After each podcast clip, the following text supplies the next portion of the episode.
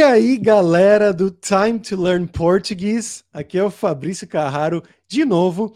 E hoje, o conteúdo de hoje vai ser um vídeo muito especial que eu queria fazer para vocês, que é conversando com um estrangeiro que aprendeu português, mas aprendeu português num nível muito, muito, muito bom mesmo.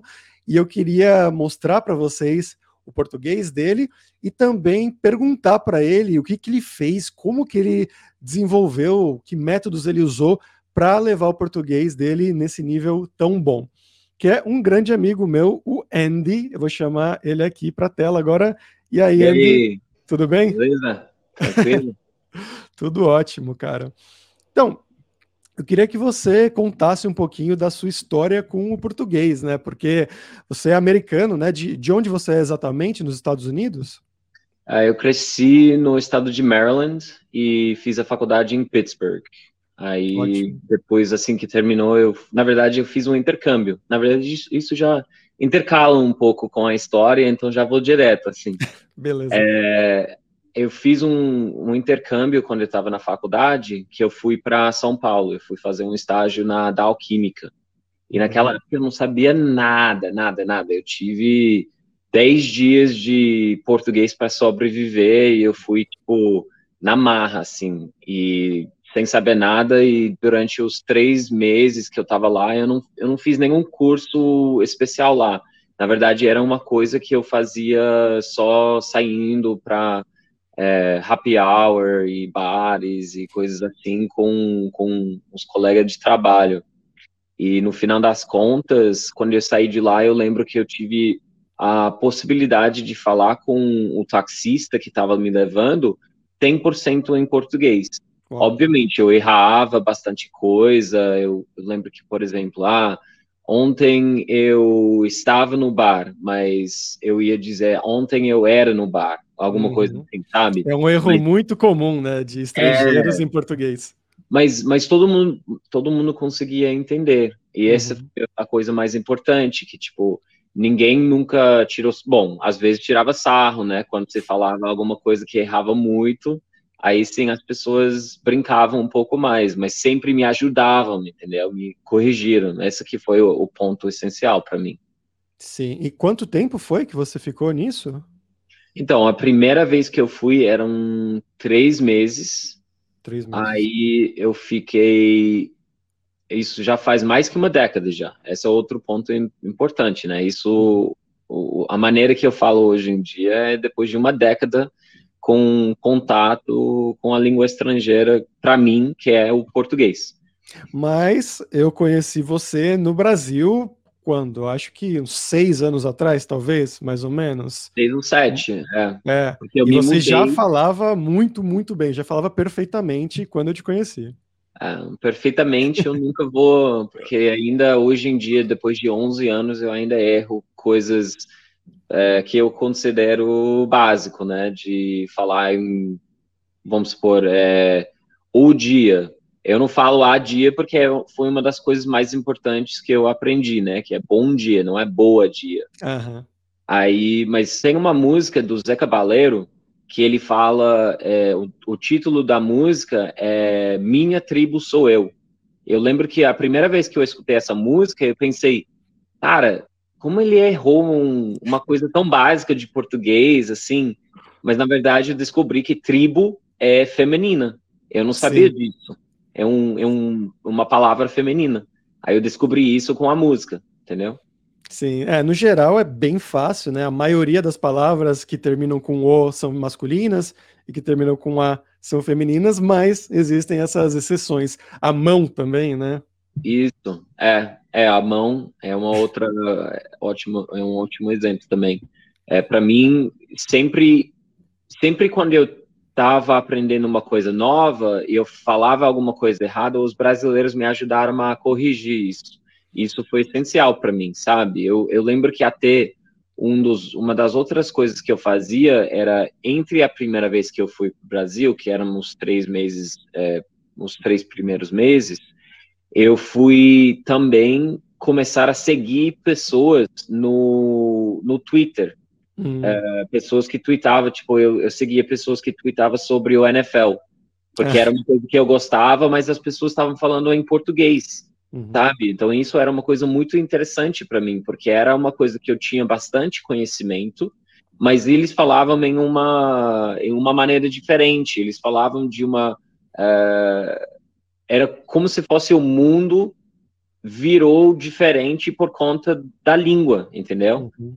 Porque a sua percepção sobre o mundo e a maneira que você entende como as, as coisas estão acontecendo é, tem uma grande um, influência da língua que você está falando também. Uhum, né? claro. No Brasil, você dá os abraços para as pessoas, você tem beijo no rosto, que já aqui nos Estados Unidos é uma coisa, uma coisa mais distante, né? Sim, sim. É, não só a língua, mas também a cultura, né? Você tem que aprender. Isso, isso exatamente. Isso, eu acho que eu aprendi mais a cultura do que a língua no início.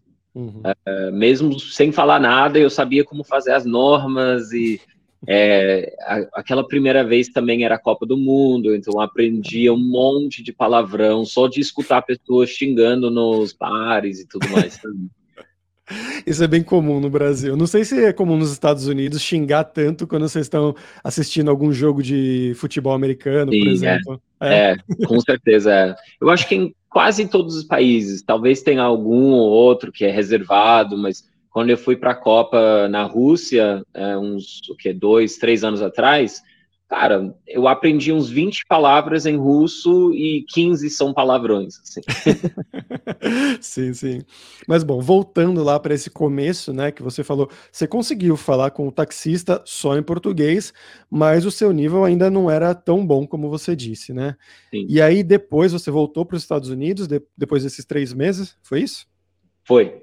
Eu fiquei, porque estava entre o meu segundo e terceiro ano da faculdade, Uhum. Aí eu tive que voltar para fazer o, o, terceiro ano.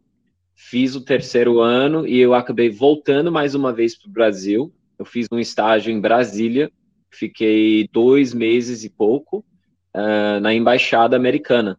Hum, foi uma legal. experiência muito legal também, só que era uma, um, um, português formal, que eu não tinha, eu tinha zero, zero, zero conhecimento sobre o português informal.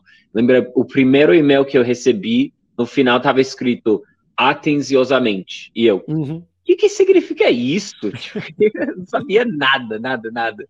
E era sempre falando com. Porque era um monte de pessoas uh, voltadas da área de política, militar e tudo mais. Então você tem todos os, os títulos que você tem que colocar também, que não é só simplesmente o senhor, sabe? Era uhum. o senhor vereador do sei lá o que, sei lá o que. Entendeu? Sim, sim, sim. E nessa ida aí da, que você ficou fazendo esse estágio, você ficou quanto tempo? Dois meses. Dois meses. Então era só pouco e pouquinho, né? Você ficava. É. é. eu ficava pouco tempo por conta da. Porque era tipo as minhas férias do verão nos uhum. Estados Unidos, né? É, embora aqui em São Paulo fazia bastante frio, obviamente, porque era de maio a agosto que eu tava lá.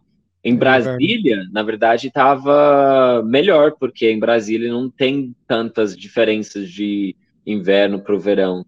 Uhum. Tem quente e tem mais quente, né? Então, eu fiquei no, na época quente só. que estava mais acostumado, tá mais tranquilo. é, tava, tá, é, tava igual mais ou menos o verão daqui, só que estava menos úmido. Era uma uhum. coisa que eu gostava, porque como lá é a área da, como que fala, Caatinga, é, cerrado, né? Sim, sim. Aí não tava tão úmido, era como se fosse um Arizona da vida, né? Mas aí você continuava os seus estudos de português quando você voltava para os Estados Unidos? Ou você deixava quieto? Ou, o que, que você fazia para manter o nível? Ou para evoluir, talvez? Ou não evoluía? Não, então, é, obviamente as minhas experiências no Brasil ajudou muito, só que eu ainda errava muito nessas questões de gramática e concordância e tudo mais.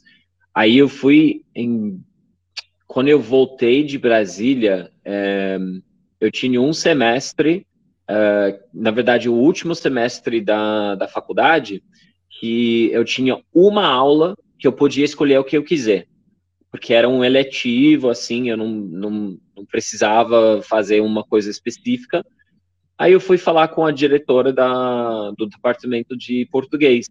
ela é de Recife. Aí eu conversando com ela, eu falo, ah, e aí, o que você acha? Eu consigo pular nível 1, nível 2, entrar no 3 ou 4? Aí ela falou, não. E eu, ué, mas eu tô falando com você em português, que isso? Como assim? Aí ela falou, não, você já pulou 3 e 4 também. E eu fiquei, ué, como assim? Aí ela falou, ah, a única coisa que eu posso te oferecer é o, o último nível de português, que é redação e gramática. Uou. Aí eu falei, ah, não, mas isso é importante para mim, né? Aí eu cheguei na aula no semestre seguinte, o último semestre da faculdade para mim, e a professora, que não era mesmo da diretora, era uma professora brasileira também. Aí a gente fez, sei lá, uma redação, a primeira redação do, é, do semestre, e eu escrevi um que estava é, sobre a floresta, alguma coisa assim, aleatória. Aí, quando ela devolveu o papel, parecia que estava sangrando de tantas marcas vermelhas que tinha. Aí ela nem me deu uma nota de tão ruim era.